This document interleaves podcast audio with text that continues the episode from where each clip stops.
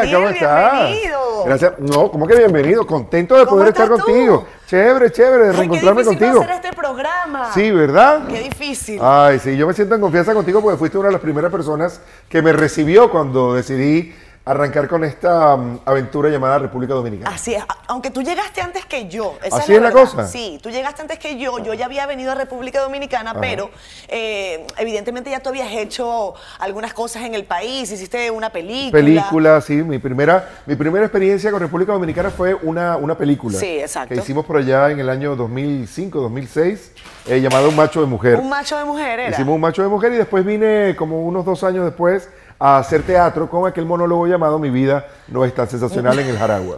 Ese, ese título eh, Ese- no es tan sensacional, pero yo creo que tú sí has tenido una vida sensacional. Sí, sí, sí, es un juego de palabras. Yo, yo Ah. soy un tipo muy afortunado, pero era como, como, como era una burla y era como una sátira de lo que la gente pensaba que podía ser mi vida. Exacto. Entonces la- le pusimos ese título y mira, y, y fue muy comercial, giramos mucho, me presenté en muchos países y también en, en Venezuela. pues, Cuando yo llegué a República Dominicana, ya Daniel estaba haciendo muchas cosas acá. Estabas arrancando con Aquí, se, Aquí habla se habla español. español. Se ha mantenido Aquí se habla español. Y eso es una muy buena noticia para todos los que hacemos televisión. eh, porque uno hace esfuerzo. Esto es un esfuerzo. Este programa, siendo honestos, tiene siete meses. Y yo sé lo difícil que es hacer televisión, sé lo difícil que es emprender proyectos. Y aplaudo cada vez que pasa un mes, cada vez que pasa un año. Y los colegas, los productores dicen, seguimos adelante. Sí, yo creo que lo más importante de cualquier proyecto en la vida es su permanencia en el tiempo. Y eh, aquí se habla español, ya va rumbo a celebrar su noveno aniversario. Así es. Eh, y, mi- y mira, tú haces un programa donde estás tú, tienes tus entrevistados, tienes un equipo eh, que, que- que si se quiere, pues es un equipo bastante reducido. Nosotros hacemos un programa con nada más que 220 personas de, de público Wow. y tú de ahí arrancas, son cinco horas en vivo. Entonces, eh, la gente que hace televisión sabe lo difícil que puede Así ser es. poner a, a tono todo, todo ese, ese grupo de personas para que las cosas salgan bien y, y- y- y poder convertirlo en un, en un proyecto exitoso desde el punto de vista del rating y desde el punto de vista económico. A mí me han dicho, Daniel, que tú eres un hombre comprometido con las producciones en las que trabajas. Que no nada más estás allí haciendo el show, sino que te involucras con la parte de las ventas, que te involucras con la parte de los talentos. ¿Cómo es esa dinámica? ¿Cómo era al principio y cómo eso ha ido cambiando con los años? Una de las cosas que provoca eh, esta aventura llamada Aquí se habla español y República Dominicana es que ya cuando llegué a un punto de mi carrera que yo quería ser dueño de mi propio contenido. Y eso nunca pudo pasar en Venezuela. Venevisión eh, se lo planteé de varias y de distintas formas. Eh, claro, yo no quería terminar siendo el dueño del productor de Sábado Sensacional, pero sí de un programa aparte que les planteé y no, y no se daba, y no se daba, y no se Tampoco daba. con la guerra de los sexos. Eh, tampoco. Se manejaban diferente, ¿verdad, Daniel? No, todo se imagina- manejaba de la oficina de Sábado Sensacional. ok, ok. Pero, entonces cuando nace esto, me doy cuenta que el paso era, era realmente significativo, porque una cosa es llegar a la hora que te digan, cumplir con tu trabajo, Claro. y quizá eso es lo que yo llamo la parte más fácil de la televisión. Yo hago la parte más fácil de la televisión, que es pararme ahí, tú sabes, hacer mi, lo que me gusta hacer además. La parte difícil de la televisión es la parte técnica, la parte de producción, la parte de ventas, y, y por eso ha sido tan, tan aleccionador y tan importante para mí, aquí se habla español. República Dominicana has dicho es tu refugio. Sí, mi refugio, mi casa, ha sido mi familia cuando la han necesitado, mi patria cuando la han necesitado. Eh, República Dominicana, yo no tengo cómo pagarle lo que, lo que ha hecho por mí, por mi familia, por mi carrera. Es, es un, no sé, un puntal en, en mi vida. Yo podría decir que mi vida antes y después de República Dominicana. Si alguien te hubiese dicho cuando estabas en Sábado Sensacional, oye, Dominicana es el camino, quizá no lo hubieses advertido, ¿no? No sé, porque eh, recuerda que la gente para la cual yo trabajaba en, en Venezuela, a la cual le tengo mucho agradecimiento, pero, pero me gusta hablar las cosas claras, Claro. es especialista en que tú no sepas lo que está pasando contigo en el exterior, Ok. ¿sabes? Entonces, entonces yo no sabía, de verdad, no tenía idea. No, no, había- no hay ninguna intención en eso. Ellos No. lo hacen por inocencia. No, ¿verdad? bueno, porque tú sabes, cada quien protege su negocio y no quiere que las cosas le salgan más caras y se le salgan de la mano, pero eh, yo no tenía idea de lo que pasaba con Sábado Sensacional, no tenía idea de lo que pasaba con la guerra de los sexos en todo el continente. Era increíble. Entonces un día eh, cometieron la equivocación de invitarme a una preventa de Univisión Puerto Rico. Ajá. Y cuando yo fui invitado a la preventa de Univisión Puerto Rico, me di cuenta de lo que significaba la guerra de los sexos. No lo creí. Eh, eh, Era una, era una cosa que, que- que a mí me, me, me- me impactó, me so- fue sobrecogedor para mí. Dios mío, esto lo- la gente en el aeropuerto, eh, en migración, en los restaurantes, ento- entonces, ah, y eso me llevó a República Dominicana. Y aquí La Guerra de los Sexos era el primer programa de la televisión dominicana Claro. Y, y lo pasaban en distintos horarios, y lo pasaban en maratones, y lo pasaban repetido, o sea, era algo, y, ah, así es la cosa, y ahí yo pude, yo pude entender eh, todo, lo que estaba, todo lo que estaba pasando. Ahí sí entendí que cualquier cosa en mi carrera podía pasar. De hecho, me llevó a Ecuador, eh, de Ecuador me trajo a República Dominicana, me llevó a los Estados ¿Renegociaste tu contrato después de esa preventa? Eh, sí. sí, sí, la verdad. Ok, tenemos que hablar de otro número. La verdad que sí, todo coincidió para que, para que las cosas mejoraran. Y cuando llegaste a República Dominicana, porque hay, en, en- claro, lo que se veía hace nueve años quizás es un escenario distinto al que vemos ahora. Tú me estás hablando incluso del panorama económico, de cuánto, no te voy a preguntar de ninguna manera cuánto ganabas, no es, no es mi estilo, eh, pero yo sé que tú te ganabas muchísimo dinero. pero lo que sí es que viniste a República Dominicana, ¿eran los estándares similares o había un riesgo mayor? Eh, siempre es un riesgo mayor eh, emprender, emprender un proyecto. Pero mira lo que pasa. Yo llego a República Dominicana eh, por un accidente. Yo eh, estaba en Puerto Rico y fue deportado de Puerto Rico ¿Cómo? en el año 2004. Eh, confié en una gente que supuestamente estaba haciendo una visa para yo poder estar prestado a, a un programa llamado Anda Palcará. Y mira, la cosa no funcionó y fui deportado. Cuando yo estoy en el aeropuerto de, de- de- de Puerto Rico, bastante deprimido, bastante, porque es una cosa sumamente dura. Te, te dijeron, tú tienes que irte de acá. Yo llegué y mira, tal, tal, me rayaron la visa. eh, y yo, bueno, las autoridades son las autoridades, yo no he ido a pelear con nadie. Y a pesar de todo eso, yo separo lo que me pasó en el aeropuerto con el amor, el cariño y el agradecimiento que le tengo a Puerto Rico, que fue mi primera plaza internacional. Claro. Pero entonces, eh, ya cuando, cuan- cuando, se hace de noche y me dice, usted tiene dos, usted tiene dos caminos. Eh, uno, pasar la noche aquí detenido y esperar que mañana salga el próximo vuelo a Venezuela. Y la otra es irse a República Dominicana porque en República Dominicana usted no necesita visa como venezolano para entrar. Y le dije, me voy a República Dominicana. Y de uno de los días más duros que he pasado en mi vida, porque es terrible, esa, esa sensación, eso, por eso que yo entiendo tanto a, a la gente que me habla del tema migratorio. Claro. Si no lo vive, quizás es difícil de entenderlo. Y yo estaba tan deprimido, estaba tan triste, estaba tan, tan chocado, por decirlo de alguna manera. Y llegar aquí a República Dominicana y en 45 minutos la gente de República Dominicana hacerme sentir como en mi casa y que se me olvidara el mal trago que había pasado en migración, eso ya me dio a mí el primer... Es como... como- Esa primera bonita impresión. Claro, porque además yo recordaba una República Dominicana, mi papá es abogado eh, y tenía varios casos, hizo varios casos aquí en República Dominicana, entonces éramos de esa familia que mi- mientras mi papá venía a ejercer el derecho aquí eh, y a representar clientes, él nos traía y nosotros estábamos vacacionando, entonces recuerdo a mis amigos de República Dominicana, pero era un niñito, tenía 8 o 7 años y, y- y recuerdo las costas, recuerdo la- la- las Américas. Tengo una, una cosa de la que no he hablado. Cuéntame. Nunca. Y es que eh, mi papá, recuerdo clarito cuando yo era un niño y andaba con mi papá y mi papá me paró en, en lo que nosotros llamamos un hoyo soplador. ¿Sabes que, que hay Sí, mucho sí, en, sí, en claro. la, en la autopista de las Américas? Así es. Entonces nos paramos en la autopista y entonces uno le echa cocos o cualquier cosa que esté cerca, una rama, y cuando viene el ola, ¡pah! Y Exacto. para mí era la aventura de- de- del- del- del siglo, ¿no? Claro.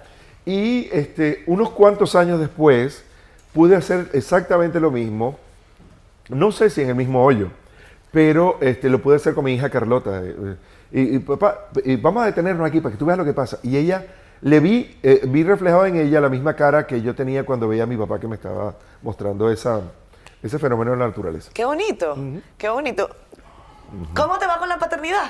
Mira, eh, la he vivido en, en distintos, en distintas etapas de mi vida y feliz. Tengo que serte honesto, en, honor al, Al del programa. A eso se viene acá, ¿eh? A ser honesto. Estoy un poco agotado. Estoy ¿Tienes po- sueño? Eh, sí, ahorita estoy hablando contigo. tengo- Eh, porque el bebé, a pesar de que, que- que es un bebé muy, muy puntual, de verdad, este es el más puntual de todos los que he tenido. Ajá. Él, eh, eh, hace su ruidito porque tiene hambre o porque hay que cambiar el pañal y se vuelve a dormir, come, pero igual, madrugadas durmiendo este lapsos de dos horas siempre es un poco Siempre complicado. pega, siempre pero estoy pega. feliz, estoy feliz. Este, este, además es mi primer varón. Primer varón. Es mi primer varón y eso, eso me llena de, de mucha ilusión. Es muy sano, eh, a pesar de que nació tres semanas antes, Sí. porque su mamá no puede ser sometida al estrés del- de la contracción, Ok. porque ya tiene un- cicatrices en, eh, una cicatriz en el útero por, por una operación anterior. Entonces... ¿Les costó tener este bebé, Sí, Daniel? ¿Lo buscaron mucho? Sí, sí costó, eh, porque Ale tuvo que someterse a una cirugía bastante delicada de reconstrucción Sí. eh, de, de su aparato reproductor y todo, porque eh, los fibromas habían hecho estragos en, en- en ella. A pesar de ser tan joven, pues eh, tiene, tiene esa tendencia Sí. y, mm, y gracias a Dios pues lo, lo pudimos lograr. ¿Es diferente un varón en casa? No sé todavía, porque todavía como bebé. Bueno, pero ahora... Todavía es bebé, pero todavía me no- imagino que estás haciendo proyecciones, ¿no? No, no, claro, mira, lo que pasa es que nació muy chiquitico. Yo quería ya que naciera como con 18, 17, para que, para que- me ayudara con las maletas, lavar el carro, ¿sabes? Me ayudara porque, porque yo vengo de una, de una casa donde todas son mujeres. Eh, eh, mi tía, mi mamá, mi- mis hijas, to- todo, todo, todo. Entonces, eh, siempre me ha tocado a mí. Mm. A pesar de que, bueno, mi papá, pero mi papá por cuestiones de las rodillas, siempre me ha tocado a mí atender a las damas de mi casa. Y la verdad que es un tema agotador. Y ya, bueno, por lo menos ya nació el relevo. Ya, bu- bueno, Hay que esperar un poquito, pero ya a nació el relevo. Vas a pasar como 18 Eh, años, sí. quizás menos, No, no, menos. no, ya a ¿eh? los 13 que te cargando. A los 8. Ya. que se ponga Eh, vamos, vamos. Camina, camina. Pero ahora también estás muy cerca de tu mamá, la ves más a menudo, es lo que he Sí. visto, ¿no? Sí, mi mamá vive aquí en República Dominicana hace casi eh, más de dos años, ya vamos para tres años. Y estoy viviendo cosas con ella que quizás dejé de vivir hace muchos, muchos años, cuando tuve que irme de, Maracay- de Maracaibo a Caracas. Exacto. Eh, porque la veo ahora con más frecuencia que cuando vivíamos los dos en Venezuela. Eh, ah, Viajo todas las semanas aquí, la veo todas las semanas, y la verdad es que no viajaba todas las semanas a Maracaibo cuando, cuando vivía en Caracas, cuando trabajaba en Venezuela. Entonces, compartir con mi papá y con mi mamá todo, todos los fines de semana es una experiencia que, que tenía muchísimos años que no vivía. Dijiste, cuando salí de Maracaibo, y quiero que me ayudes con dos momentos que son de esos que, que marcan la vida. El día que saliste de Maracaibo rumbo a Caracas y el día que saliste de Venezuela sabiendo que quizás no ibas a regresar o no ibas a regresar eh, para hacer vida como lo venías haciendo hasta ahora. Esos dos momentos. Bueno, cuando me voy de, de- de Maracaibo fue una cosa como gradual. Fue, fue gradual porque eh, ya yo había tenido co- eh, muchas conversaciones con la gente de Caracas. Me había visto haciendo televisión regional en Maracaibo con niños cantores y con, y con Ondas del Lago Televisión. Ok. Eh, y me habían propuesto y yo iba, e incluso, eh, esto no lo sabe mucha gente, pero mi primer contrato estaba casi listo con Radio Caracas Televisión. Yo no iba a arrancar con, con el 8 o con Venevisión. Mi primera casa televisiva iba a ser Radio Caracas Televisión. Hice muchos viajes preliminares a, a- a Caracas, hubo una cantidad de cosas, pero, pero no se dio. ¿Y qué ibas a hacer en Radio Caracas? Animador, pues. Pero de- eh, ¿había algún show eh, ya? No sé, pero ellos como que tenían algún plan conmigo. Ok, ok. Y eh, gracias a Dios y por el bien de Nelson Bustamante no me firmaron, porque si no, ¿qué- ¿a qué se hubiese dedicado Nelson? A lo mejor lo hubiesen hecho juntos. No, no, no creo, no creo. No, pega. sé, no sé qué hubiese pasado con Nelson. Quizás hubiese sido para Benevisión. Bueno, pero no sé. A lo mejor también. Eh, quizá. Y entonces em, eh, fue gradual. Primero firmo con el Canal 8 y después del Canal 8, entonces viene mi paso al Kino, Kino Venevisión y todo eso. Em, entonces ya iba mucho a Caracas y eh, recuerdo ya cuando me tocó, me tocó mudarme, fue una despedida bastante larga, me estuve despidiendo durante mucho tiempo. Le dije a mi novia de aquel entonces que me iba a Caracas a lograr cosas buenas para los dos y que pronto se iría conmigo, por supuesto que terminamos a la semana. A la semana. Ah, a la semana ya eso se había terminado. Eh, de mi familia, este, me despedí de mi programa de radio en, en Maracaibo. Y, y bueno, lo vi con nostalgia, pero estaba muy emocionado. Realmente estaba muy ¿Y emocionado. cuando saliste de, de Venezuela para República Dominicana? Lo- la salida de Venezuela fue muy rara. Yo tenía un- unos cuantos años trabajando en buscar espacios en la televisión de los Estados Unidos. Ok. Que era como mi, era como mi norte. Y, y estaba como entrampado. O sea, no podía porque eh, Venevisión era socia de Univisión. Entonces no, me iban no a contra, o sea, no iba. Eh, Telemundo, el presidente de Telemundo era, eh, eh, el que era presidente de Telemundo es hijo del que era presidente de Venevisión. Ok, no Entonces, había- no el hijo no iba a contratar a un talento. o sea, estaba yo como, como en medio de una cosa que yo quería lograr, pero no podía hacerlo. Además que me tenían gratis prácticamente, porque la guerra de los sexos y Sábado Sensacional Se transmitía. se transmitía por, por Univisión y por Unimag y por todas esas cosas. Entonces, bueno, regreso a Venezuela, como reagrupándome, y en eso eh, surge la oferta de irme a hacer un programa para, para Nestlé en Ecuador. Es correcto. Que era el programa Es Deal or No correcto. Deal, que allá se llamaba El Familión. Y bueno, y precisamente allí voy, vengo, se estira la negociación. Y, y- y llega un, un- un fin de año, era el 2009, y digo, mira, este, esto, esto no va. Estas cosas, Venezuela está en un momento, Sí. y agarré y, y- e hice el negocio con, con la gente de Ecuador. Pero yo hice el negocio con la gente de Ecuador bajo la premisa de que Venevisión me iba a permitir, porque ya había tenido una reunión preliminar con uno de los ejecutivos de Venevisión, y que me iba a permitir entonces pasar lunes, martes y regresar el miércoles de Ecuador y, e incorporarme a hacer todas las cosas que yo hacía para Venevisión. Ahí fue cuando yo te conocí, que te la pasabas toda la semana en un Era- avión. Eh, Era una locura. Al estilo Era- George Clooney. eh, era una, realmente era una locura. Y entonces, cuando, mm, cuando Venevisión me dice que no en esas vacaciones, le digo, bueno, entonces ya yo di mi palabra y, y yo me fui un día de vacaciones de diciembre en el 2009 de Venezuela y no regresé más. Así fue. O sea, tú no, no te montaste en un avión y dijiste, me voy. No. Eh, yo, yo te digo, yo me fui de vacaciones como, los- como acostumbraba a hacerlo y todo se dio de manera que ya el 31 de diciembre se vencía mi contrato con Venevisión, arrancaba con la gente del familión y cuando me vine a dar cuenta me había ido y no solamente tuve que despedirme, me mudé por teléfono. Arranqué con una compañía nueva que era Aquí se habla español. Eh, tenía un programa de televisión en Ecuador. Tenía el programa de televisión, en- después surgió eh, Telemundo. Y todas esas cosas me pasaron. Me divorcié Por teléfono. por teléfono, por eh, todo, todo fue un des- eh, Me una vas a contar ahora de eso. Ajá. ¿Cómo es que uno se divorcia por teléfono? Más fácil. No, mentira. Es una manera, es una manera de decirlo, una manera de decirlo. Pero todo, o sea, eh, todo ese año yo le decía a, a las personas que trabajaban conmigo que si nosotros llegábamos vivos y con salud al 2011, este, no necesitábamos hacernos ningún examen. Porque durante ese año me mudé de país, establecí casa en Ecuador, en República Dominicana, seguía visitando eh, en Miami, eh, hice una, una obra de teatro, creo que hasta firmamos una película. Eso fue una cosa... De eh, era- eh, vértigo. eh, no, era una...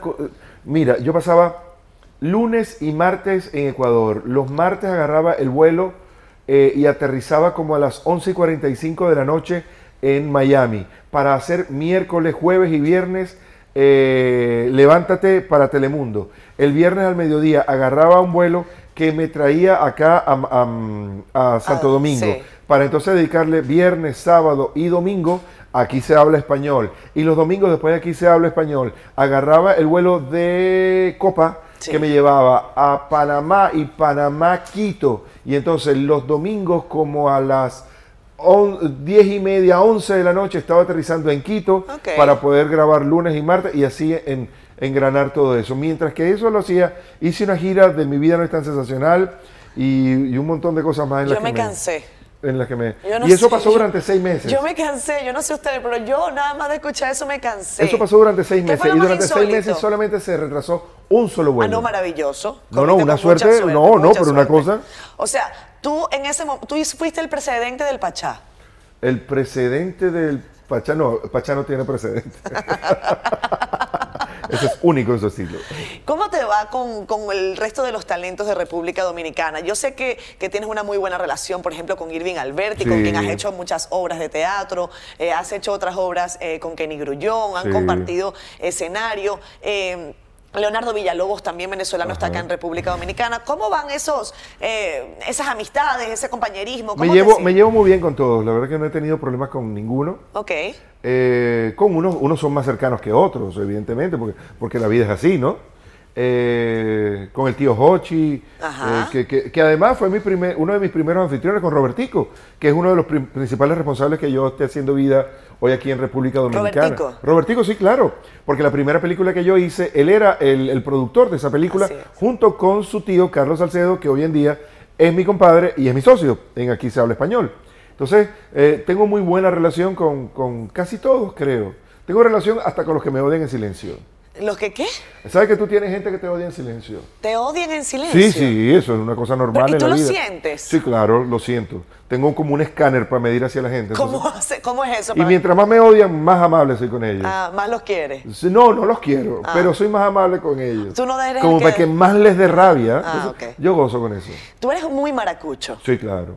Eh, tú no naciste en Maracaibo. No, pero naciste yo- en Caracas, pero tú eres muy maracucho. Los maracuchos nacemos donde nos da la gana, para que sepáis. A lo, a lo Manny. ¿Ah? A lo Manny Machado. Fíjate tú una cosa, Daniel. Eh, me comentabas, yo me mudé de Venezuela, pero sin tener que haberlo ni siquiera eh, racionalizado, No, no, pensado. ujú. En la entrevista que yo te hice para Sala de Espera, tú me dijiste una frase que a mí me marcó mucho. Eh, y que incluso tanto yo como mi esposo. Tenemos que decirte que la hemos incorporado a nuestro relato. Dios mío, ¿qué habré dicho? Eh, no, fue algo, vergüenza. fue algo muy bonito y triste al mismo tiempo. Ajá. Porque tú dijiste en ese momento, yo ya extrañaba Venezuela antes de irme. Sí, es verdad. Y yo en ese primer momento que tú me lo dijiste, yo decía, pero ¿cómo es eso? Y después lo empecé a entender. Y lo empecé a entender, pero yo dije, claro, cuando yo estaba allí, eh, ya había mucha gente que se había ido. Sí. Ya habían muchas cosas que ya yo no podía hacer. Ya yo no me sentía libre. Y yo lo que tenía eran 25 años cuando salí de Venezuela. Eh, yo estaba empezando mi carrera en Globovisión. En el caso tuyo ya tenías 20 años haciendo televisión y además en la edad de oro de la televisión venezolana. Nuestro país, Daniel, está atravesando por una situación complicadísima. Sí. Eh, cada día más compleja. Hemos visto una lucecita, eh, como quien dice al final de un túnel muy largo. Y tú has sido muy claro. Y, has dicho que, Nicolás Maduro se graduó de dictador. Sí, eh, dos cosas. Una, cu- una, una de, de mis mayores temores es que la geografía humana de Venezuela siga cambiando. Porque el Ávila va a estar allí y el lago de Maracaibo va a estar allí. Y todo quizás la, la geografía venezolana y sus características van a estar allí cuando nos toque regresar. Lo que, lo que realmente me duele y, y me preocupa es que sigan cambiando la, la- la- composición humana de, de Venezuela, la geografía humana de Venezuela. Por ejemplo, si me tocara ir hoy a Maracaibo después de tres años y tantos que no voy, eh, o ir a Caracas, que tengo casi siete años que no voy, em, no encontrarme con mis amigos, porque muchos no están, muchos han muerto, muchos este, han cambiado, porque también la gente cambia. Y a eso me refería cuando digo que yo extrañaba Venezuela antes de irme de ella, porque Venezuela en un mal momento de su historia empezó a ser permeable ante ese mensaje em, nefasto que empezó a, dirigirse desde, las primeras instancias del gobierno. Entonces eso la hizo cambiar y entonces ya no era la Venezuela en la cual yo me crié. Es a, eso, a, eso, a eso me refería. Y con respecto a la claridad con que, con que me he, mm, he manifestado, yo creo que la claridad y la coherencia son dos de los valores más importantes que puede tener cualquier ser humano. Es verdad que uno puede cometer errores, todos cometemos errores, nadie, nadie tiene la, la- la razón absoluta. Pero me gusta ser claro, pero más no histérico. ¿Ves? Sí. Eh, yo prefiero ser contundente a tener que gritar las cosas. Yo creo que hay más fuerza en las palabras, en las oraciones bien construidas y en lo que se mantiene firme a través de lo que dices y, su coherencia con lo que haces, que eso, eso, esos gritos altisonantes y cosas que no terminan eh, teniendo ningún efecto. Y yo lo puse en un post hace un tiempo atrás, porque alguien una vez me acusó de que yo era eh, quizás alguien que me quería provocar, y lo consiguió. Eh, que yo era eh, como indiferente a lo que pasaba en Venezuela. Entonces tuve que recordar y hacerle una especie de recuento de todas las cosas y todos los problemas en los que yo me he metido por ser coherente y, y por no ser indiferente ante, ante lo que pasa en Venezuela. Y una de las frases que puse es que yo siempre he sido de oposición aun cuando no estaba de moda ser de oposición. Porque tú sabes que ser de oposición se puso de moda Sí. eh, y que tuvo coinci- coincidió mucho con la muerte de, eh, de Chávez. Así es. Entonces, cuando enterraron a Chávez, o bueno, que perdón, que ni siquiera lo enterraron. No, cuando lo se- ahí. sí, está ahí como, no sé, Bueno, como no muñe- sabemos. no se sabemos, No no, sabemos, sabe- porque como aquí no se sabe nada, eh, no, eh, y sí. todo el proceso, de, todo, todo es una maquinación terrible. Entonces, ahí mucha gente dijo- vio como su oportunidad de dar un, un paso y apartarse. Y, y- yo, yo, yo nunca estuve allí. Y yo le decía el otro día, llegó un momento en Venezuela, y hay que hablarlo claro, llegó un momento en Venezuela, al comienzo del chavismo y de este terrible peste del siglo XXI, que estuvo como de moda la, la siguiente frase. Mira, ¿qué hace tu marido? Ay, yo no sé, él, él tiene como unos negocios con el gobierno. ¿Cuántas veces lo escuchaste tú? Muchísimas. ¿Cuántas amigas tuyas te dijeron? Ay, yo no sé, mira, él es empresario, él como que tiene negocios con el gobierno. Yo, tra- yo Eh, traté eh, de no tener amigas así. Exacto, pero, pero era como una cosa que se puso hasta como de moda. Claro, claro. Entonces, y ahora los veo r- rasgándose las vestiduras, gritando y llorando. Y, y yo los conozco, yo sé quiénes son. Yo tampoco soy juez, ni voy a decir un listado, Claro. ni, ni, ni, ni- ni soy la Inquisición. No te corresponde. No, ni me corresponde ni quiero. Ok. Pero los veo entonces con, con mucho escepticismo, lo veo absolutamente a todos, no solamente desde el punto de vista empresarial, sino también desde el punto de vista artístico. Los conozco, tengo veintitantos años conviviendo con ellos, sé las cosas que los mueven, sé los negocios que hicieron y que me vengas ahora Sí. que- Daniel, ¿a ti nunca te llamó el gobierno de Chávez o, o el de Nicolás Maduro para intentar eh, conversar contigo, ofrecerte algo? Te lo pregunto directamente y no voy a ponerle yo ningún adorno a esto. Mira, Eh, eh, perdón, para terminar, Daniel. Ajá. Ahorita me dices si te llamaron o no. Claro. Cuando te entrevisté en aquel momento, yo te dije un nombre y te dije Winston Vallenilla. Y tú me dijiste, me parece un tipo chéverísimo. Sí. Bueno, quizás muy simpático. A, Sí, a mí sí, nunca sí. me ha gustado aquel, aquella experiencia de familia, pero No, bueno. pero- Pero, tú que lo conoces, y te repito, lo del tema de si alguna vez el gobierno te llamó o no. Eh, ¿Cuál quieres que te conteste primero? Ah, ah, puedes contestar las dos, porque creo que se Mira, parecen. eh, lo- eh, con, con el tema de, de, de Vallenilla, nosotros todos en la televisión siempre lo vimos como un tonto. Esa es la gran verdad. Como un tonto inofensivo, que se vestía de colores para llamar la atención, que se ponía un zapato sí, un zapato no, que lo único que salía "Pues, que, que era una cosa ya... Eh, pero me parecía un tonto inofensivo. Oye, y con el tiempo me di cuenta que no era tan inofensivo el tonto ese. Eso es lo único que tengo que decir acerca de él. Y recuerda, para, para, para ejemplificarte, cuando esto pasó, yo era la imagen del Kino Táchira, Así es, la lotería más importante que tenía Venezuela y que tuvo, creo que ya murió. sí, Y era un poder el Kino Táchira. Y el Kino Táchira dependía de la gobernación del Estado Táchira. correcto. Y la gobernación del Estado Táchira se perdió. Y entonces empezó- entró este movimiento chavista en, en- en la directiva del Estado Táchira. Y cuando yo llegué un día de vacaciones, me acuerdo clarito, y fui a grabar mi campaña normal que hacíamos del Kino, que grabamos los lunes, para que... re- el productor para aquel entonces me dijo, mira Daniel, ya que estamos en esto, eh, vamos a hacer una cosa, eh, cuando termine la campaña, para que grabes una, un- una campaña aparte de la misión Rivas. Dile, ¿cómo?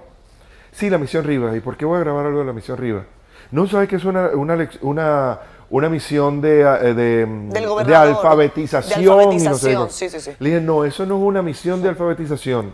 Eso es un adoctrinamiento disfrazado que quieren meter allí, cambiando las líneas y la historia de Venezuela para que la gente la entienda de otra manera y así ir construyendo un ejército de gente que crean ustedes. Wow. Así que yo en este momento les pongo mi cargo a la orden y yo dejo de ser animador del Kino Táchira. Hablé con el presidente de la lotería y le dije, mira, yo sé que te estoy metiendo un ti con tu jefe. Entonces, para que tú no tengas un problema y no lo tengas conmigo, eh, acepta mi renuncia y yo me voy. Y en ese momento me dijo, no, no, no, se comportó muy caballerosamente. No, Daniel, tú tienes derecho a escoger si nos acompañas o no, y no hay problema. Yo sabía que ese era el último año de... Y así de- fue. Sí, fue el último año con el Kino Táchira. Daniel, eh, en el caso de, de República Dominicana, eh, yo no sé si a ti te ha pasado, no es eh, la, la gran parte de lo que ocurre acá, no es el grueso de la opinión.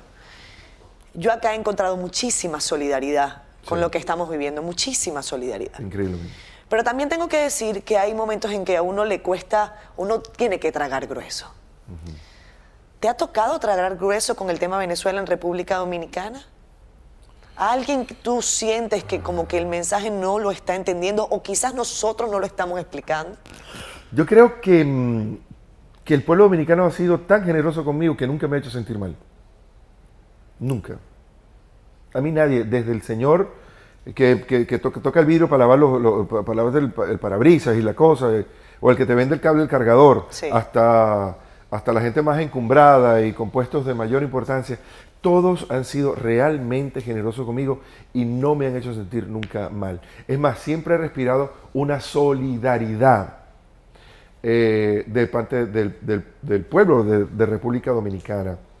Eh, y con respecto a algunas decisiones que se han tenido que tomar, pues dice, dice un viejo adagio que en la política no hay amigos, sino intereses. Y a veces uno tiene que entender eh, la- las decisiones estratégicas que a veces los países deben tomar para el beneficio de sus habitantes. Entonces, y debe ser uno muy respetuoso. Yo no soy dominicano, eh, yo soy residente dominicano, no soy dominicano, eh, y por lo tanto me abstengo un poco de opinar acerca de este tema, Sí. tema político, ¿no? Cuando vote y cuando sea dominicano lo haré. Eh, pero, pero sí creo que, y de esa manera lo he entendido. Ahora, como te digo una cosa, digo otra. En los últimos días y los últimos Uno meses como que le entra un fresquito. me he sentido tan tranquilo, tan contento y tan en sintonía con las decisiones que se han tomado que, bueno, a veces las Qué cosas... difícil, sí. Ah, uno va dejando las cosas atrás. Sí, yo, yo puedo olvidar fácil. Ajá. No, no hay ningún problema. Eh, eh, bueno, nos está pasando con Trump, que ahora le tenemos cariño. bueno, Yo, to- yo eh, estoy que le, yo estoy que le, yo no sé, yo estoy que le hago una plaza. Daniel, eh, tu mamá me dijiste una vez que te salvó la vida porque te puso Daniel Enrique. Enrique, Daniel Enrique. Mi papá quería llamarme Cuauhtémoc. Cuauhtémoc. Sí, ese era el nombre que me tenía mi papá. Ah, Y este, después mi mamá se opuso, aunque yo respeto mucho a Cuauhtémoc y la, la- y la- la cultura precolombina Correcto. De, de- de- de- de América. Y después me dijo, me quería poner Montezuma. Montezuma, sí, porque mi hermano menor, por ejemplo, se llama Tupac Amaru. es correcto. Tupac Amaru Sarcos Cabrera. Eh, que además, pero tiene un significado, a ver, no se rían, perdón. Tiene un significado interesante por, por- por- Claro, por- la carga por la histórica. histórica, nosotros tenemos más derecho Sí. a llamarnos Tupac Amaru Sí, que, que da- que que Daniel. Enrique. Que, Estoy de acuerdo contigo. Esa tenemos- Estoy- deberíamos llamarnos así. Estoy de acuerdo contigo. Eh, ento- entonces, ¿qué es lo que pasa? Que, que- que, caramba, yo lo viví con mi hermano, mi hermano, mi hermano se llama Tupac Amaru y tú no sabes cuántas veces tuve que ir yo al colegio eh, como hermano mayor a, a- a poner las cosas en su orden, sitio, a poner poner orden porque me lo, me tenían, me lo tenían contra la pared, pobre. Eh, y así, porque mi papá es mestizo, mi claro. papá es Sarcos y Guarán. correcto, es guajiro, Es, es ¿no? guajiro, entonces el iguarán es, es- es guajiro, el zarco sí es muy, muy, muy maravino. Mi papá incluso también eh, fue víctima de, antes lo llamaban bullying, antes, quién sabe, eh, el chalequeo o de la ajá, mamadera de ajá, gallo, o como tú lo quieras. Mamadera de gallo, Pero mi papá quizá podríamos ah, decir que es uno de los primeros profesionales, eh, además físicamente indígena, que, que se graduó como doctor en Derecho en la Universidad del Zulia. Ok. Él con otro grupo más, cuando eso no era muy habitual, eh, se entendía que la universidad era para la gente blanca y, y tal. Y mi papá, sin embargo, lo, lo- tú- lo hizo y lo logró. Pero qué bueno que me dices esto, porque durante años en nuestro país se manejó una, bueno, Hugo Chávez tuvo ese discurso, Ajá. se manejó la idea de que las comunidades indígenas y las etnias indígenas eran excluidas, marginadas. Tu papá fue un hombre que fue a la universidad. Fue a la universidad. Habrá tenido dificultades, como cualquier otro venezolano, quizás, pero dime tú ese relato. Como, como cualquiera ha podido tener dificultades y eh, yo vengo de una generación donde lo más fácil que tú podías hacer era ir a la universidad.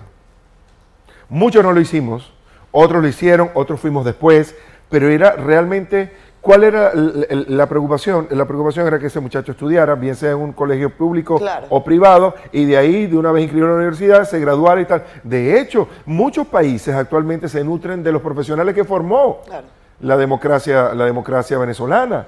Entonces, eh, no, es tan, no, no, no es tan así como quisieron eh, eh, Pintarlo. eh, pintarlo, como quisieron, como quisieron pintarlo. Eso fue antes. Recientemente, Daniel, tú no eres un hombre de muchas polémicas. Se dicen muchas cosas con relación a que si eres mujeriego no, has tenido muchísimas novias, perdiste la cuenta. No, no, tampoco así. ¿No? No, no, no. ¿Cuántas son? No sé. Lo que pasa es que yo tengo novia, voy y me caso con ella. Entonces la gente cree que yo tuve muchas novias, pero no, no. Yo lo que he tenido mucho matrimonio. ¿Te, te vas a casar pronto con Alessandra? En cualquier momento lo sorprendemos, sí. ¿En serio? Sí, sí. ¿Me claro. invita? Claro, por supuesto, mi amor. Vamos a la boda. Ahí está en la boda y tal. Además, tienes que hacer la cobertura y todo. Sí, claro, yo voy Es con- mitad trabajando y mitad de, de invitada. Qué manera de que lo lleven a uno a trabajar. Vieron, vieron, vieron. No, está bien, yo voy igual, porque además es un trabajo que se haría con gusto. Daniel, en el caso de. Eso es lo que pasaba antes. Lo que ha ocurrido ahora, decía yo el tema de la polémica. Recientemente hubo un capítulo que yo quería consultarte porque no me quedó claro. Perfecto. Que tú estuvieses mencionando a una persona en particular. Hacías una crítica a través de redes sociales en la que invitabas a que se detuviera la agresión contra la mujer. No puedo creer que en el año 2019, donde tantas luchas, tantas lágrimas, tanta sangre se ha derramado para lograr la igualdad entre hombres y mujeres, que aún hoy en día está a favor de los hombres, no puedo creer que un grupo de personas que se coloca una peluca tenga el derecho a insultar a una mujer tratando de hacer reír, porque eso no me parece a mí que sea humor. Y eso trajo una avalancha Sí, una de cosa críticas y comentarios. Incluso eh, Marco Música Ajá. te respondió. Yo no sé ni siquiera Ah, no de si sabía. Estaba dirigido a él o no. ¿A qué te referías tú, Daniel? No sabía eso? que me había respondido, pero lo que yo dije tiene que ver con el ejercicio de mi verdad. Yo no le falté el respeto a nadie. Todo lo contrario, estaba abogando por el respeto hacia el género femenino. Y la verdad es que yo no mencioné a nadie. Y si tú ves el post, al final digo, el que le quede que se ponga el chaleco. Hubo, y yo creo que nadie me respondió. Eran los más inteligentes. Porque tú, tú, no, puedes, tú no puedes levantar la mano y, eh, y clavarte tú mismo el puñal. Entonces, No, él dijo en ese momento que él vivía para hacer humor y que la gente necesitaba Ah, sí. reírse un poco. Ah, sí, no sé, no- es que no sé, tampoco lo sigo. Vale. Eh, y sí, lo conozco y compartimos con, con esta persona, pero, pero yo creo que fue un tema de fans, porque yo no sentí que nadie me, me contestara o me dijera Mm. o tal, y así lo voy diciendo. Es que tú sabes que me preocupa a mí, Cuéntame. Que últimamente, y particularmente en Venezuela, el mal gusto se ha puesto de moda, y cómo no, si tenemos, y también hice un post después, unas semanas después, donde decía que si tú eras venezolano y habías, habías sido criado bajo la influencia de una u otra forma de estos últimos 20 años de la plaga del siglo XXI y eres una persona educada, eres una persona con modales, eres una persona de bien, eres una persona respetuosa, pues yo felicito a tu familia porque era muy difícil mantenerte impermeable ante esta situación. ¿Cómo te puedes tú mantener impermeable ante una situación de un presidente que está diciendo groserías todos los días a través de todos los medios de comunicación y a través de una cadena?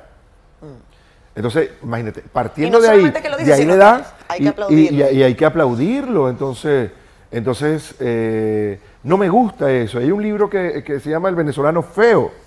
Ese venezolano feo es un librito que se podía eh, encontrar ahí en la Hmm. adyacencia de la Universidad Central de Venezuela, no sé si todavía se puede hacer, eh, que habla de eso, habla de, de- de- de potencializar esa parte oscura que tenemos todos los seres humanos. Y yo, yo pienso al revés, yo pienso que los seres humanos y nuestro trabajo como, como seres humanos y en su evolución es tratar de ser la mejor versión de nosotros, no la peor.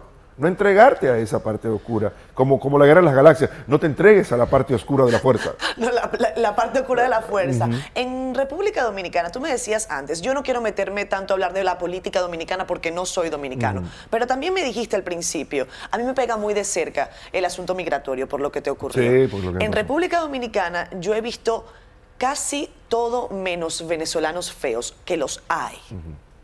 Y, y da mucha tristeza cuando ocurre algún evento, cuando hay algún delito y uno tiene que decir, incluso acá en las noticias, eran o son de nacionalidad venezolana. A mí me duele. No, no, y, y, a- a- debemos aclarar, cuando se llama venezolano feo, no tiene que ver con el físico No, no, del no, para venezolano. nada, para Eh, nada. eh, eh, Me refiero a eh, la, a la eh, forma, a la, la forma, forma, de ser, a la. Mm. forma de, de actuar. Yo repito, siento que en República Dominicana lo que yo menos he visto es eso. Lo que yo más he visto es gente echada para adelante, gente que quiere trabajar, que está buscando reunir tres chelitos para mandarle a su familia que tiene, a su mamá que tiene diabetes, a su papá que tiene una cardiopatía, que no puede pagar una medicina. esos venezolanos tienen un problema para regularizar su estatus migratorio, Daniel. Sí, es verdad. Eh, ¿Cuál es tu perspectiva al respecto? Yo tengo casi tres años tratando de que mi mamá, y por eso es que nadie me lo cuenta, eh, pueda regularizar su estatus migratorio en República Dominicana, aún teniendo eh, trabajo, aún teniendo eh, todas las cosas del librito y aún habiendo gastado un recurso importante porque cada vez que vas a migración tienes que gastar un dinero. Yo creo que eso es un paso que está más cerca de lo que nosotros pensamos. Yo creo que con todo lo que está pasando a nivel mundial y toda esta difusión que ha logrado en los últimos días la situación venezolana, está haciendo tomar conciencia de que no solamente es un problema del país, es un problema de los vecinos. ¿Por qué? Porque la verdad es que esta crisis migratoria ha afectado a Colombia, Panamá, Chile, Argentina, a todos nuestros vecinos, República Dominicana. Entonces yo creo que eh, en cualquier momento nos sorprenden con un diseño para regularizar este tipo de situaciones y, regularizar a gente de bien, a gente que tenga el mérito para para hacerlo. Y em, yo me sumo a lo, que, a lo que tú estás diciendo porque yo también vivo muy de cerca todo esto que está pasando y creo que, que en líneas generales el venezolano es un, es un buen inmigrante.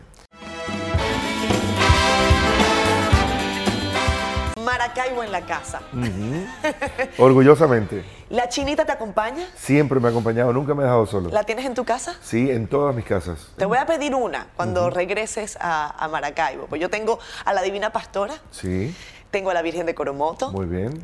Tengo a la Virgen de Candelaria porque mi familia es de las Islas Canarias y yo sé que tu familia ah, también. Mira, mira. Eh, así que yo tengo varias, pero la chinita no la tengo. Ah, mira, yo y me tengo que confesar que no visité nunca la basílica. Ah, bueno, cuando vaya a Maracaibo, cuando pueda regresar a Maracaibo, Em, sin que eso signifique un riesgo para mí, para mi familia, pues te voy a traer una. Ah, ¿Tú te sientes amenazado? Sí, la última vez que estuve me, lo dijeron claramente. ¿Qué te dijeron? Yo hace, yo hace siete años que no visito Caracas, pero hace tres años y tanto que no visito Maracaibo, porque siempre iba a visitar a mi familia. Ahora como mi familia está afuera, pues no. Pero sí, me, me lo dijeron. Me dijeron, Daniel, mira, y, por eso no, no sé, prefiero llegar por, siempre que entro a Venezuela, eh, prefiero llegar directamente a, Maracaibo. ¿Pero te dijeron que te iban a secuestrar o...? Eh, bueno, lo del secuestro estaba pendiente desde, es una de las razones por las cuales me voy de Venezuela. Lo del secuestro me hicieron la vida imposible, ya desde el punto de vista de la seguridad personal, a mí, a mi familia, era, era un lío. Tú sabes en lo que uno termina como una especie de paranoia, teniendo carro blindado, un motorizado que va adelante, y eh, eso, eso es para el que lo vive. Pero pero no, me, dijeron, y no, voy a decir dónde me lo dijeron ni quiénes me lo dijeron para no causarles un problema, pero me dijeron, mira Daniel, tenemos la orden de hacerte vida imposible cada vez que vengas a Venezuela. Estás en la lista de, de, los que tenemos que molestar, de los que tenemos que irritar, de los que tenemos que hacer que pierda el avión y que tal, e inventarle una cosa, que él pasó por... Entonces, este... Y digo, bueno, muchísimas gracias, me trataron con mucho, con mucho cariño, porque, porque lo que ellos no saben es que quizás están rodeados de gente que tan solo está esperando la oportunidad, pues se siente amenazado, pero está esperando la oportunidad para decirle, es que yo no creo lo que usted, en lo que usted me dice. Ya está bueno. esa, esa situación monolítica yo pienso que es un espejismo. Eh, que sí, sí. Es un espejismo eh, en la que creo que nos han intentado que, creamos. La amenaza, el dinero, tú sabes. Daniel, en, en el estado Zulia se habla distinto Sí. Eh, y a mí me encanta, porque a mí se me pegan casi todos los acentos. Nuestra productora dice que como yo estoy con Daniel, estoy hablando más venezolana que ¿verdad? así que ustedes me perdonan. Entonces, pero Daniel, eh, tú casi no tienes ese acento maracucho, maravino. Porque no estoy hablando con un maracucho, pero lo que yo hablo con un maracucho automáticamente se me pega. Se te pega. Para empezar, los maracuchos hablamos de vos, no hablamos de tú. Ok. Eh, hablamos de vos? ¿Cómo estáis vos? Y lo, y lo, conjugamos distinto a, a, los españoles y distinto a, los argentinos. Por ejemplo, si tú tuvieses que llegar ahora a, casa de alguien, un amigo tuyo en Maracaibo, lo llamas por teléfono. ¿Cómo es? Porque tú, tú vas llegando, son dos domingos, casi las 11 de la noche. ¿tú ¿Qué fue, muchacho? ¿Cómo estáis vos? Contame de tu familia. Eh, ¿Cómo seguí? Machete. ¿Y vos? Machete. Machete es bien. Machete es bien. Machete es bien. Eh, pocillo es taza. Ajá. Eh, carricocho son chancletas. Exacto. Eh, Plátano es plátano. No, plátano sí, ese, ese, eso, eso es. Y no vamos a decir el tipo de plátano. No. Para que no nos respondan en la pantalla. Eh, exacto, es preferible. Eh, hay verde y hay otro. ¿Qué más? Es, que, es que tenemos un dialecto. Es que Maracaibo es interesante y el Zulia en general es interesante porque, porque durante muchos años de nuestra vida vivimos como aislados. Por eso es que somos tan particulares, ¿no? Sí. Eh, hay una parte de la historia. Bueno, por ejemplo, Maracaibo es una ciudad que ha sido fundada y refundada tres veces. Y dos veces por uno mismo. Por españoles y, y- y por, y por alemanes. Por los Welseres alemanes que llegaron a ser. El primer, eh, eh, Maracaibo tiene la única Plaza Bolívar de, de Venezuela, que además de la estatua de Bolívar tiene cuatro estatuas más, que regalaron los alemanes, una, pa- una por el comercio, una por, por la agricultura, una por la cultura y una por no sé.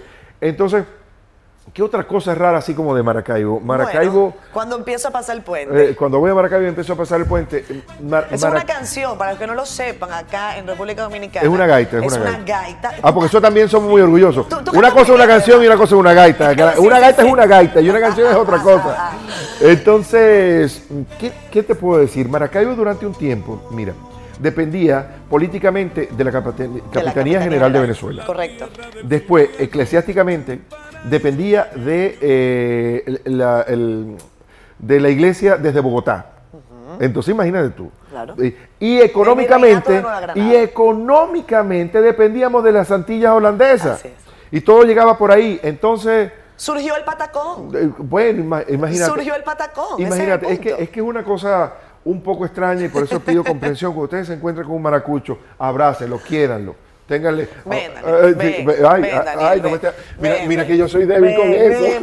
mira que yo soy ya. débil no, con no, eso. No, yo no quiero problemas con Ah, eso. ok. Además, esa mujer es espectacular. Sí, sí. Yo tengo que decir que además tu esposa eh, es- se ve contentísima, Sí. eh, es preciosa. Tú tienes muy buen gusto, ¿eh? Muy buen gusto. Chiquinquirá Delgado es una mujer espectacular, bellísima, claro. mamá de tu hija eh, Carlota. Sí. Y las otras dos que no fueron famosas también, También eran be- bellísimas. Sí, bellísimas. ¿Tienes contacto con ellas? Sí. Tengo bueno, tengo ¿Se contacto- llevan bien? Sí, con la primera, eh, sí hablamos con mucha frecuencia. Tenemos eh, una nieta en común. Mira, Sí, ahí está. Sí, tengo una nieta que se llama eh, Vicky. Con la segunda, no converso mucho porque como no hubo hijos de por medio, no, no converso mucho, pero sí le- le- la recuerdo con mucho cariño y con mucho agradecimiento. Yo le agradezco mucho a la gente que me aguante. Yo sé que no es fácil. ¿No? No, no es fácil. Eh, Entonces cualquiera que me ha tenido ¿Cuál es, tu paciencia. cuál es tu peor defecto, Daniel? Que tú reconozcas, así que, mira, me da culpa, estamos siendo honestos, ¿eh?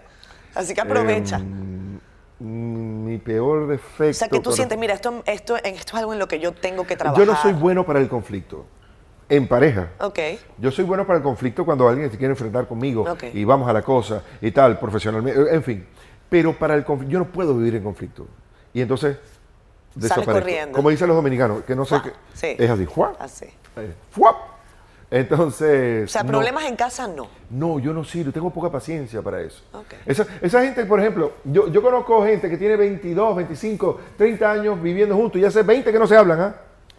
Y, y- y- y siguen ahí, sentándose ahí, No. con la misma cara ah, amarrada, con... Yo no, yo no, yo no estoy hecho para, para eso. Yo necesito llegar a mi casa y estar contento y tener ganas de llegar a mi casa, porque si no me desvío y no llego. Daniel, tú estuviste en Telemundo siete años. Eh, ese contrato culminó. Sí. Y hubo mucha gente que se cuestionó de si había sido una decisión acertada dejar Telemundo como una plataforma que ocupa a todos los Estados Unidos para eh, enfocarte más en lo que es el bingo show Ajá. acá en, en República Dominicana. Pero entiendo que también hay una serie de cosas que estás haciendo. Shows en Estados Unidos Sí. y te has dedicado más a eso. Es que uno tiene que tomar riesgos en la vida. Uno tiene que tomar Yo creo que tú riesgos eres en muy la vida. arriesgado. tú has Sí, cambiado sí. de mujeres constantemente. eh, has No, no, yo no he cambiado, ellas me han cambiado, ella Ah, me ha ok. votado. Ella me dice, mira, ¿sabes dónde dice salida? Dele para allá. O sea, tú eres un tipo arriesgado, esa es la realidad. Es que tiene que serlo, es que tiene que serlo. La gente que está en el mundo creativo y en el mundo eh, eh, artístico tiene que, tiene que estar dispuesto a estar cambiando y a, y a- y a- y a- y a proponerse cosas nuevas. Entonces, eh, ahí hay riesgos que tienes que tomar eh, y me encanta. A veces, a veces acierta, a veces no te sale tan bien la jugada, a veces sí. A mí me dijeron que yo estaba loco, que era el tipo más obtuso, bruto del mundo Ah, ¿por cuando tomé la decisión de irme de Venezuela y dejar Venevisión. Sí. Y, la, y, y- y el tiempo terminó dándome la razón. Ahí está. Y así me ha pasado en muchas oportunidades. Eh, lo que estaba haciendo con Telemundo ya había cumplido con su, Con su cometido. Con su cometido, ya, ya estaba bien. Y no, no es equivocada ninguna decisión que tú tomes que te produzca felicidad. Te produjo tranquilidad.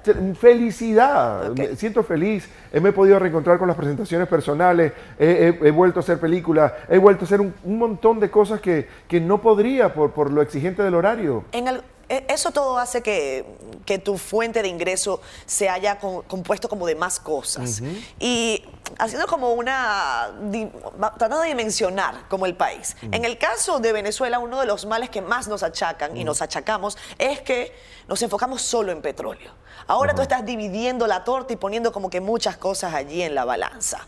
Sí. Los juegos siempre han sido parte importante de tu carrera. Me refiero a la conducción, a la animación de, esos, eh, de esos shows. A fin de cuentas son shows para televisión, pero que contemplan eh, el asunto de la lotería, por ejemplo. Acá te llamas, el, el programa no se llama Bingo Show, Eh, Bingo Show Nacional. Bingo Show Nacional. ¿Cómo es que, ¿Cuál es la frase? El que goza es el que gana. ¿Tú has gozado más o has ganado más? He gozado. Sí, la verdad. Y lo que me he ganado lo he gastado gozando. sí, sí. ¿En Y- algún momento sentiste, perdí? ¿En algún momento has sentido, por ejemplo, y esto es algo quizás eh, personal, que, que alguna de esas decisiones han afectado tus finanzas considerablemente? Sí, claro, cómo no. Sí, he tomado decisiones que han sido completamente absurdas. He a veces hecho apuestas que no han salido bien. Pero, pero así, es el, así es este trabajo. Eh, y y la recomendación que le doy a la gente, si usted, si usted quiere superar ciertas barreras, tiene que entender que nunca se está lo suficientemente cómodo como para intentar algo nuevo. Si yo, por ejemplo, me hubiese quedado en, en Venevisión, eh, donde tenía una especie de, como decían, como una especie de reinado, Sí. eh, ¿fuese el rey de qué ahorita? ¿De qué? Podría yo- ser un buen rey momo. no, es que Quizás. no sé a, qué nivel hubiese, a qué nivel hubiese llegado. Eh. Si, si yo, yo no tengo la capacidad de, no, de, de hacer cosas distintas a las Claro, que pienso. claro. Eh, no, no sé, no sé en qué, en, qué, en qué punto de mi carrera estaría. Y mucha gente, hacer televisión en República Dominicana, hacer televisión Daniel, la en televisión Ecuador". en Dominicana hay mucha gente que dice que está por que está en muy mal momento. Eh, hemos despedido a programas muy eh, exitosos Sí, es este último año. La televisión mundial está pasando por un, problema, por un momento difícil donde tenemos que replantearnos. Tenemos que replantearnos. Yo, yo siempre pongo el ejemplo de que la televisión está viviendo el momento que la industria de la, de- de- de la música vivió hace 10 o 12 años atrás, que estaban cerrando todas las disqueras que no hallaban Sí. que hacer, hasta que encontraron el tema digital, las plataformas digitales, la manera de cómo cobrar esto, cómo, cómo a 99 eh, eh, centavos cobrar una canción, y eso hizo que resurgiera nuevamente la industria, la industria musical. Entonces creo que nosotros estamos, eh, tenemos que replantearnos lo que estamos haciendo en televisión. Muchos lo están haciendo, otros no. Creo que también un proceso de depuración, ¿no? Claro. El, eh, a veces la gente que... que- Bueno, no pero siempre, también- pero a veces eh, la gente que desaparece es porque quizás nunca debía estar. Y no digo que sea todo el mundo, pero en líneas generales a veces pasa así. Fíjate tú, Daniel, eh, tú dices la televisión y hay quien te ha comparado, y eso es una barra altísima, altísima, eh, con los grandes locutores de la, de la televisión eh, venezolana. Lo digo porque es el caso que, que conozco más eh, específicamente. Gilberto Correa, Amador Bendayán, Renio Tolina. ¡Qué barra tan alta! No, ellos son unos, son, son, son íconos y cuando a alguien se le ocurre meterme en ese Sí. lote, pues yo lo único que me siento es honrado y agradecido de que, de que por lo menos me ranqueen allí. Eso es maravilloso. Igual pasó en los Estados Unidos con, y que terminé desarrollando una gran relación con él, es con don Francisco, cuando tengo la oportunidad de compartir con así él. es. Hemos estado a punto de hacer cosas juntos. En cualquier momento los podemos, algo. lo- los podemos sorprender.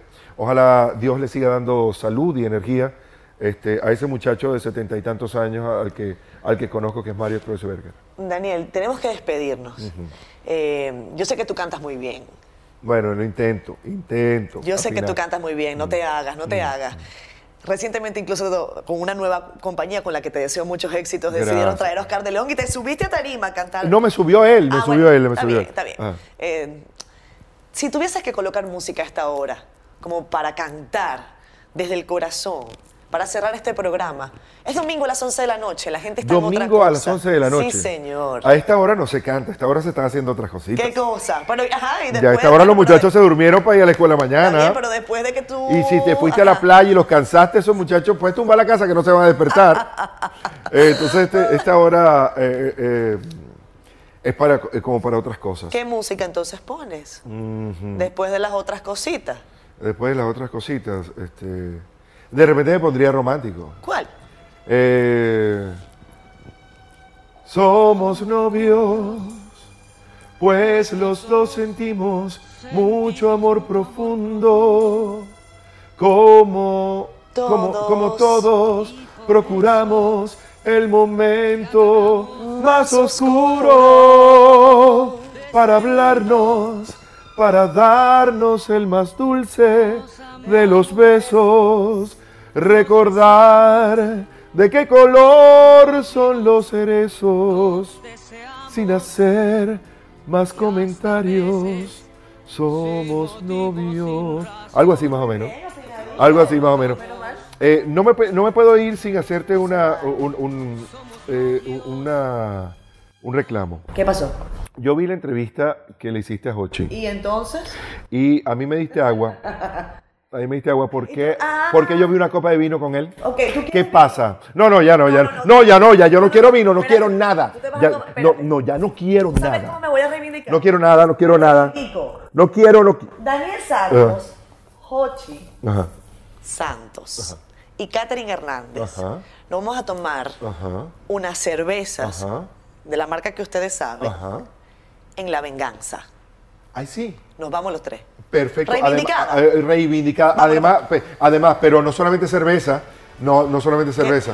Eh, eh, tenemos que comernos los sanduchitos de casabe. Todo eso, vámonos. Dale, vamos. Vámonos, nos vamos. Mochi, ya tú sabes. gra- gracias, por la, gracias por la invitación. Nos vemos. Nos vamos Chao, vez para la venganza. vamos. Nos vamos.